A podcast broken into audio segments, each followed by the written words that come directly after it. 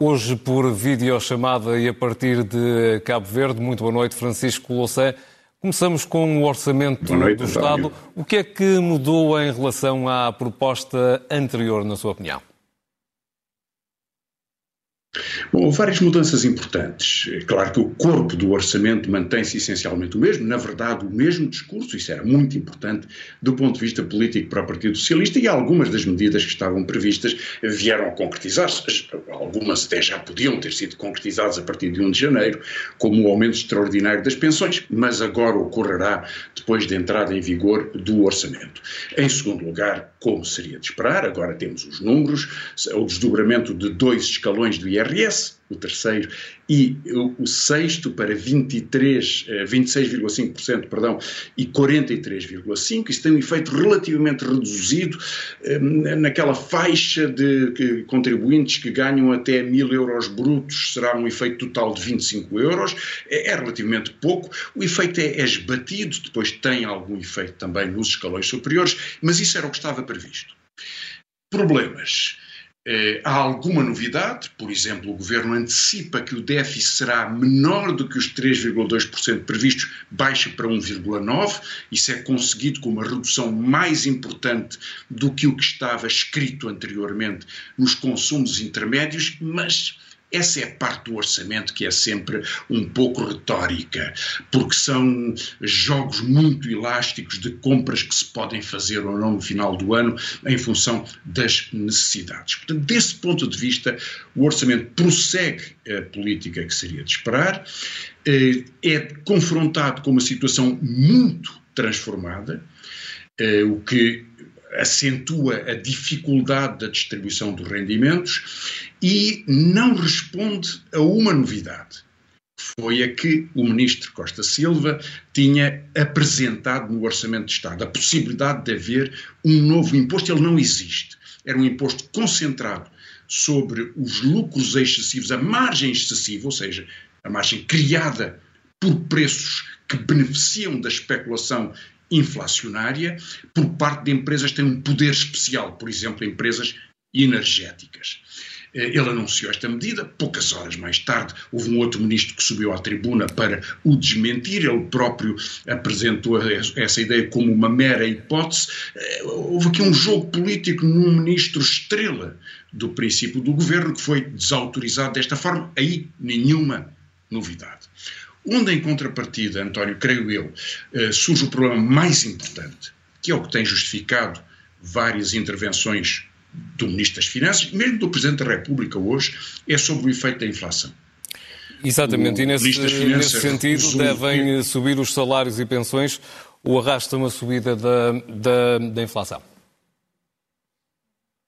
Esse é exatamente o debate. É, repare, o, o, Ministro das Finanças utilizou um termo, não, isto não é austeridade, aceitando que, naturalmente, com uma inflação superior ao aumento nominal dos salários, o valor dos salários perde.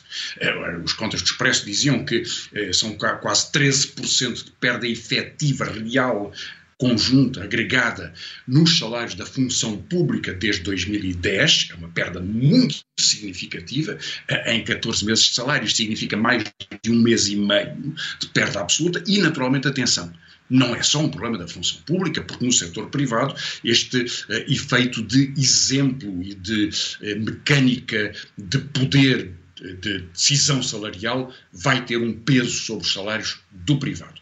Portanto, não há dúvida nenhuma de que com uma inflação que chegou aos 5,3% em termos homólogos em março, ou seja, em relação a março do ano passado, eh, há a manter-se esta tendência, e tudo leva a crer que ela se continuará a manter, pelos efeitos da guerra da Ucrânia, da pressão nos preços dos combustíveis, da pressão nos preços alimentares e outros, a manter-se esta tendência, a perda do poder de compra do conjunto dos trabalhadores que tenham tido um aumento de 0,9% ou de 1%, caso da função pública em Portugal, no, na sequência deste, deste orçamento, ou de outros trabalhadores, a perda será muito importante. Eh, o, o, Ministro das Finanças quis chamar, bom, isto não é austeridade, é contenção. E o Presidente hoje veio dizer: não há sacrifícios que ocorrem. Claro que há sacrifícios que ocorrem. O problema é que esta é uma estrutura de sacrifícios que pesa fundamentalmente sobre os pensionistas, que vão perder ao longo do ano até o ajustamento pelo valor da inflação no próximo ano, e dos trabalhadores, todos os trabalhadores. Detalhe importante que terá reparado, e os nossos telespectadores de certeza que sim, o Ministro das Finanças, confrontado com a pergunta sobre se em 2023 haveria um aumento pela inflação de 2022, não quis confirmar. E essa era a regra, naturalmente uma regra fácil, porque a inflação era quase nula. Agora que ela é mais pesada, o, o, o, não só este ano haveria uma perda do poder de compra, porque o governo rejeita aumentos salariais, o próximo ano também. Agora, a pergunta que me fez é difícil de responder. E no seu, no seu entender, qual seria a melhor, a melhor solução que o governo poderia, poderia tomar? Uma vez que Repara, já tinha levado esta, é esta proposta a público durante as eh, eleições legislativas. Com certeza, mas nas eleições legislativas nós tínhamos uma inflação de 1% ao longo do ano que estava a acabar. No final de dezembro, a inflação é à volta de 1%. O país é completamente diferente, o mundo e a economia europeia são completamente diferentes, quando temos uma inflação que pode chegar a 5%. E repare, no caso português, temos uma das inflações, taxa de inflação, agora, em abril, das menores, das menos aceleradas da Europa, a subida dos preços da alimentação é cerca de 7%.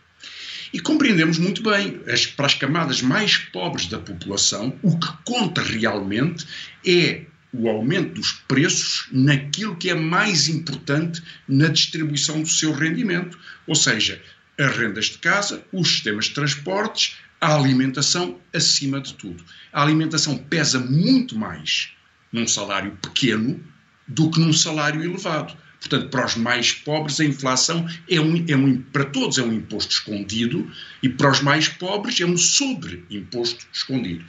Quando os salários são aumentados, isso não provoca um aumento da inflação, sobretudo no contexto, que é o que temos em Portugal, em que o sistema produtivo eh, responde à procura e a procura é que baixou durante a pandemia por contenção forçada, digamos, por precaução das pessoas, e agora continuará, baixará por um outro efeito, que é o efeito da redução real do poder de compra. As pessoas comprarão menos. Portanto, se os salários subissem para acompanhar a inflação, manteriam o nível da procura que nós teríamos em janeiro, em fevereiro e em março, se não tivesse ocorrido esta precipitação dos preços do Qual é o papel, Portanto, é dos, ponto, é, é o papel dos, eh, dos sindicatos com este cenário?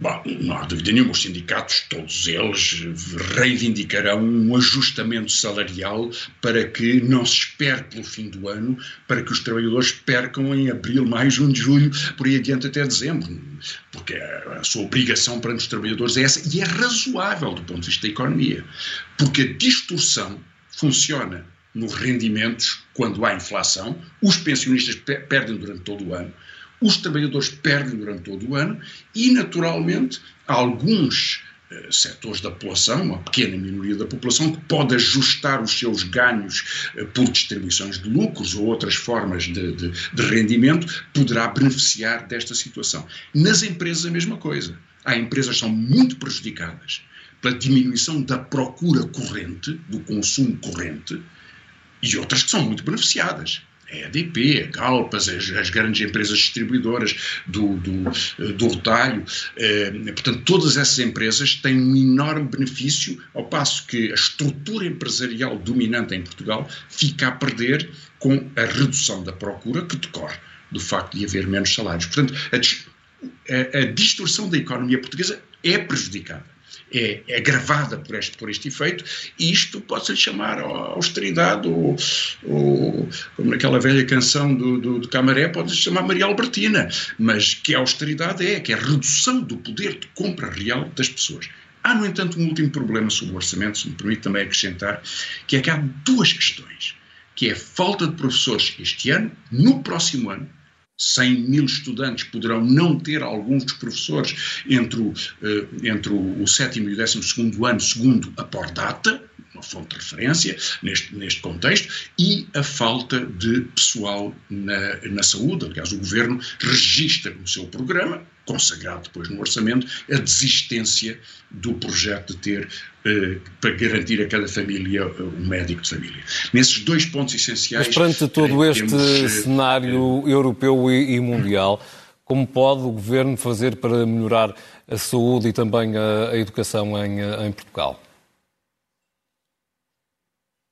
Bem, são medidas diferentes, naturalmente. Depois tem, tem que haver um plano para para conseguir que haja professores. O problema da, da qualidade da, da, educação hoje é um problema de falta de professoras e de professores. É de, não, de termos crianças que podem ser daqui a três anos 250 mil, metade das crianças nessa faixa etária do sétimo ou décimo segundo ano, pode não ter alguns dos professores, sobretudo em, em matemática, em, em, português, em fisicoquímica, em algumas, de, em algumas das cadeiras essenciais de, de alguns dos seus percursos de, de estudo.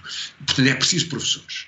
É preciso recuperar capacidade, o orgulho, a qualidade, a referência profissional para a carreira, assim como é preciso, naturalmente, eh, contratar especialistas na saúde. Já em muitos outros tabus esse problema e os seus números foram, foram sendo discutidos. O que eu posso registrar agora, enfim, no escasso tempo de, de, de, deste, deste nosso ponto, é que esses problemas mantêm-se no orçamento e não haver uma atenção para isso quando eles são tão bem conhecidos é muito preocupante.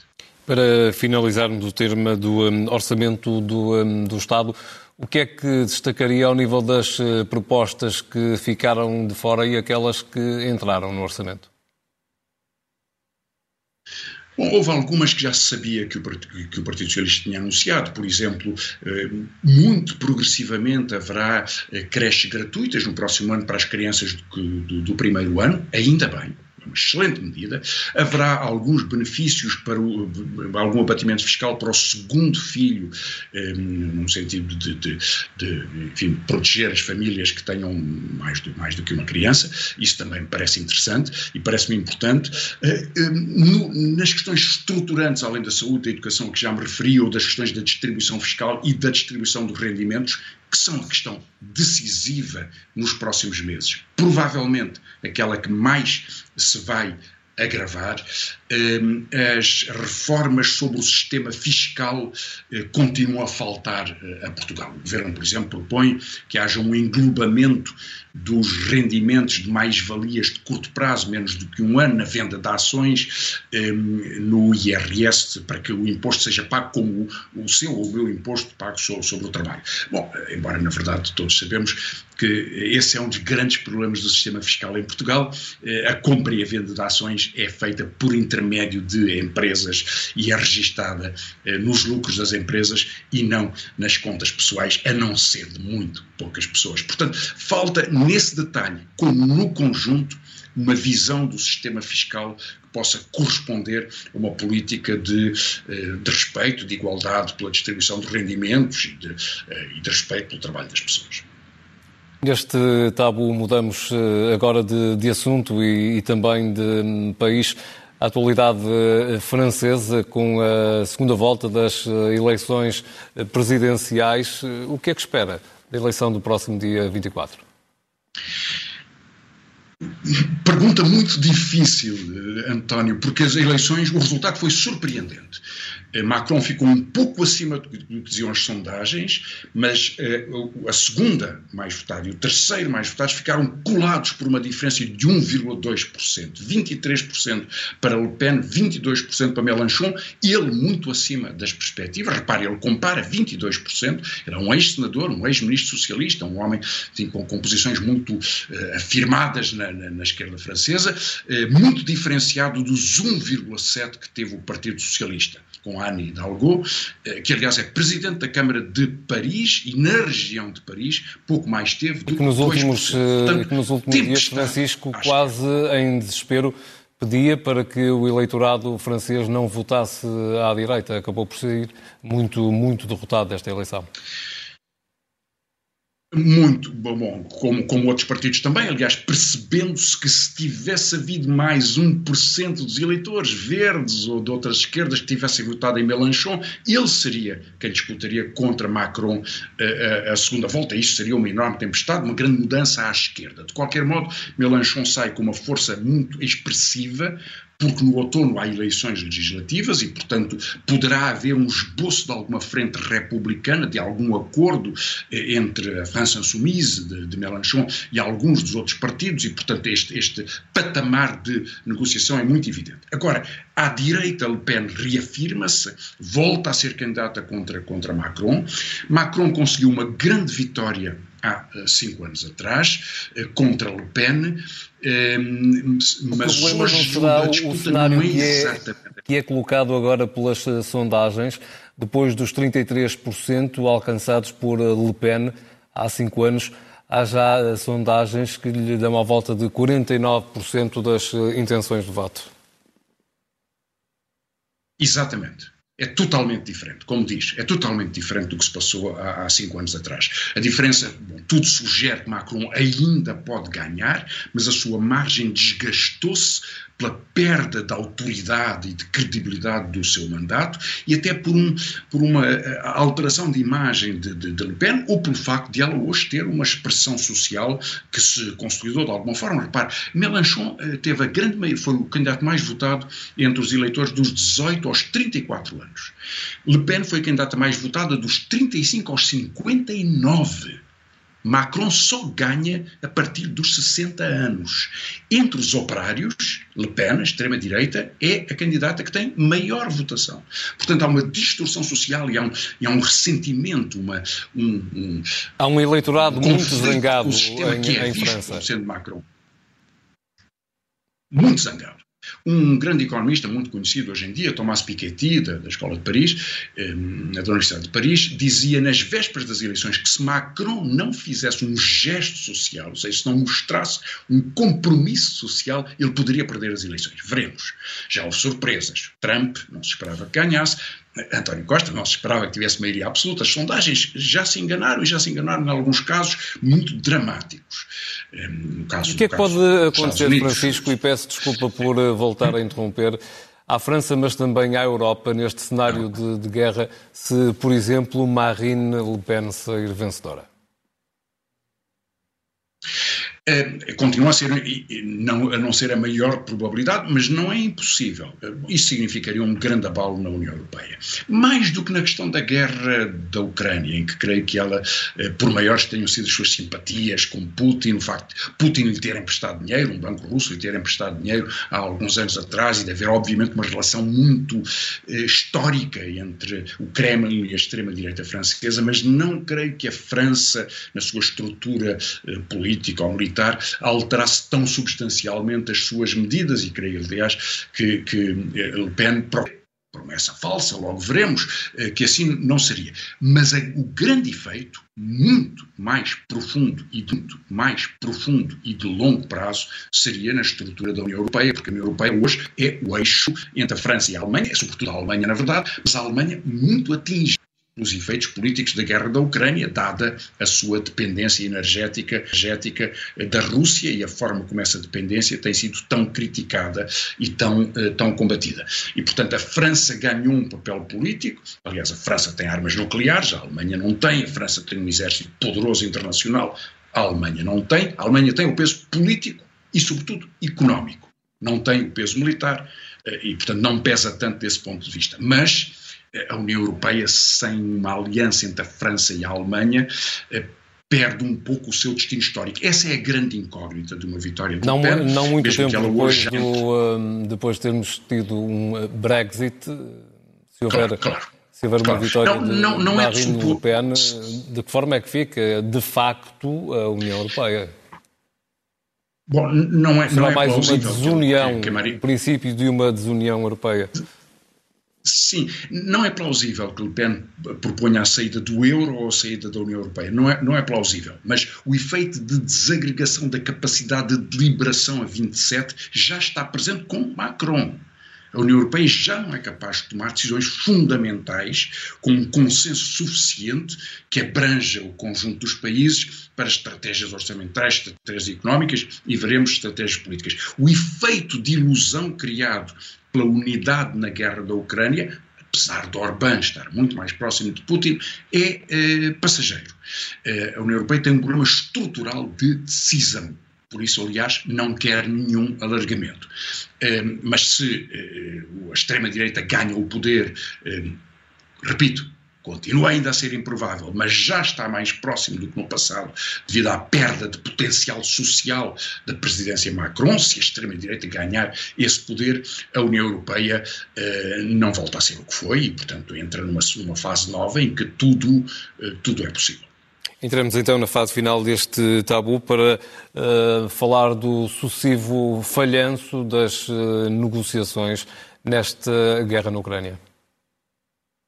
Eh, sim, uma, uma referência breve para, para, depois também eh, não, não falhar um comentário sobre uh, a vossa investigação sobre os judeus sefarditas. 50 dias de, de de, de, de, guerra, de arrastamento da guerra, de destruição, da crueldade infinita que uma guerra representa e consagrando-se o que já era evidente desde há algumas semanas, uma uma tragédia militar para a Rússia, o afundamento de um segundo navio, e neste caso o navio mais importante da frota do Mar Negro, um lança-mísseis, Moscovo, eh, é uma, um, do ponto de vista simbólico e militar concreto, é uma enorme derrota para, para a Rússia e havia já uma derrota política, um isolamento muito expressivo numa ruptura com o Ocidente.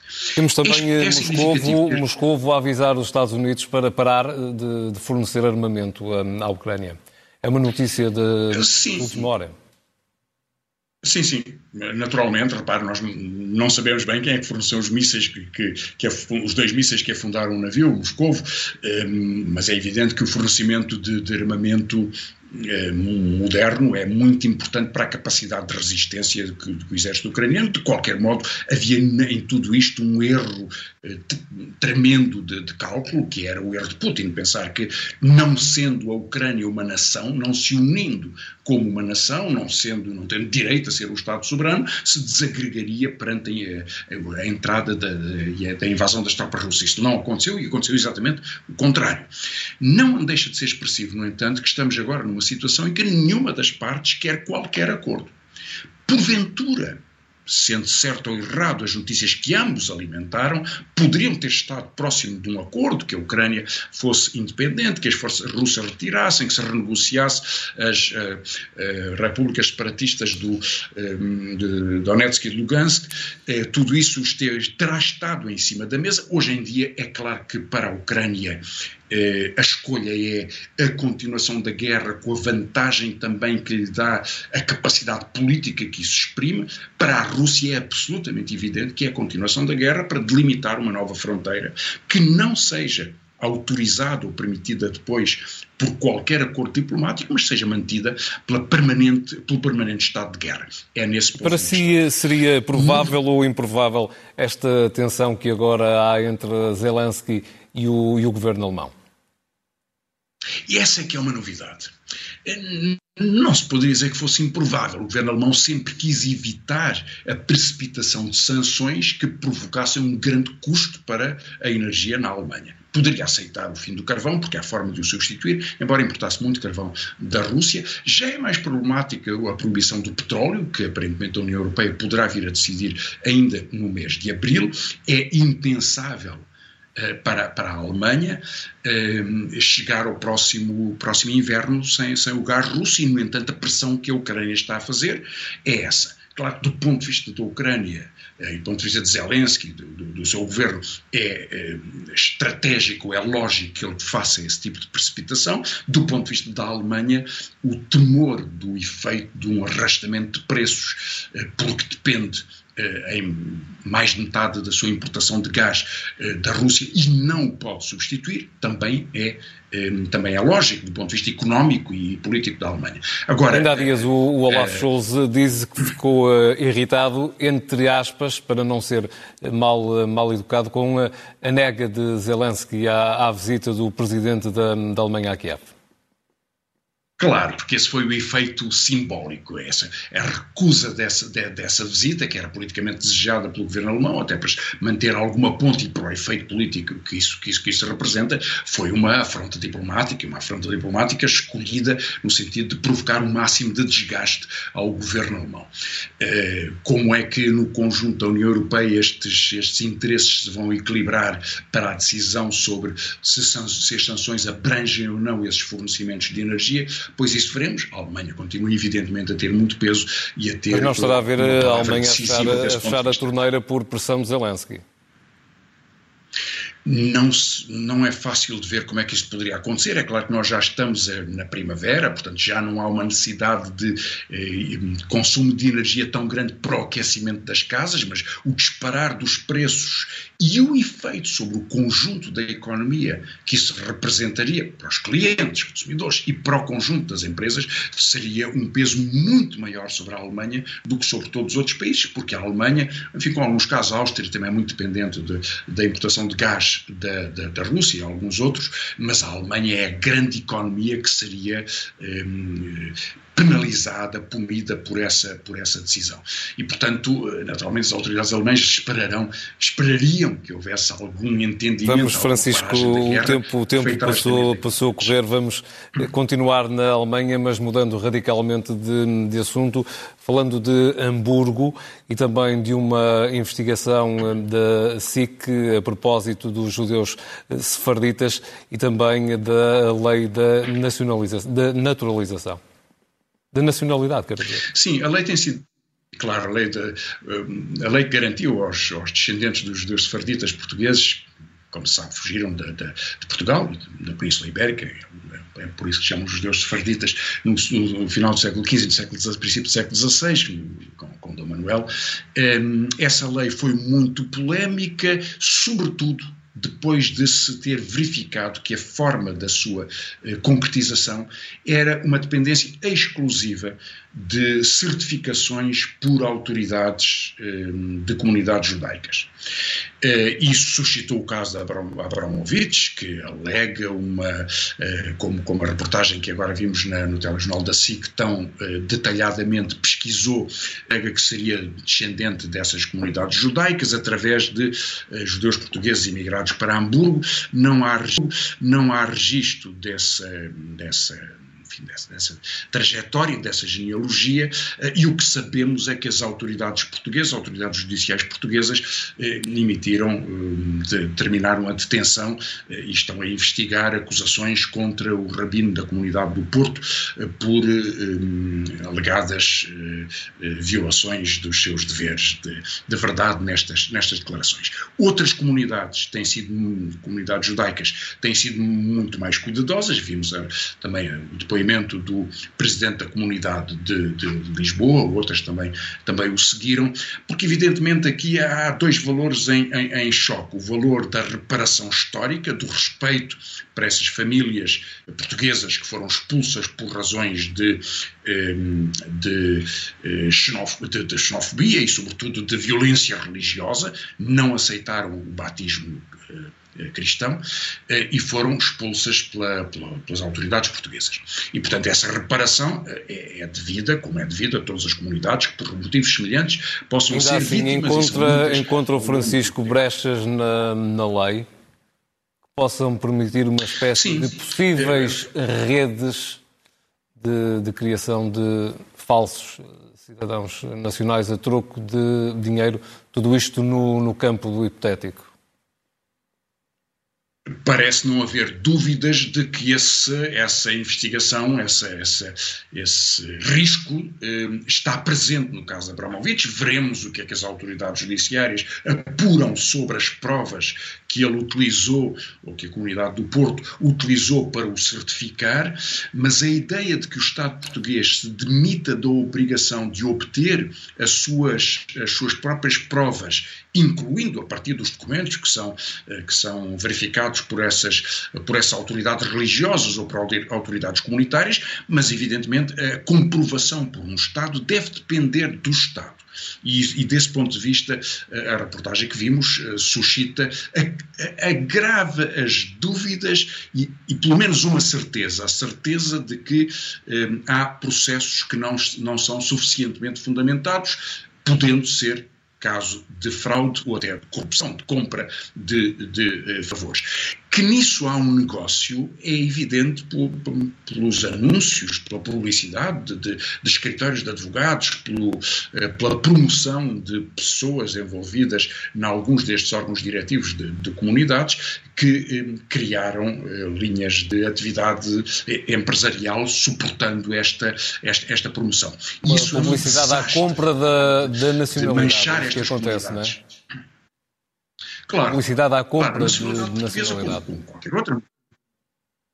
Isso, é assim, isso não pode assim. Portugal não se pode ser humilhado dessa forma. Francisco, mesmo à distância, eis-nos assim chegados ao momento zen desta, desta semana. É verdade.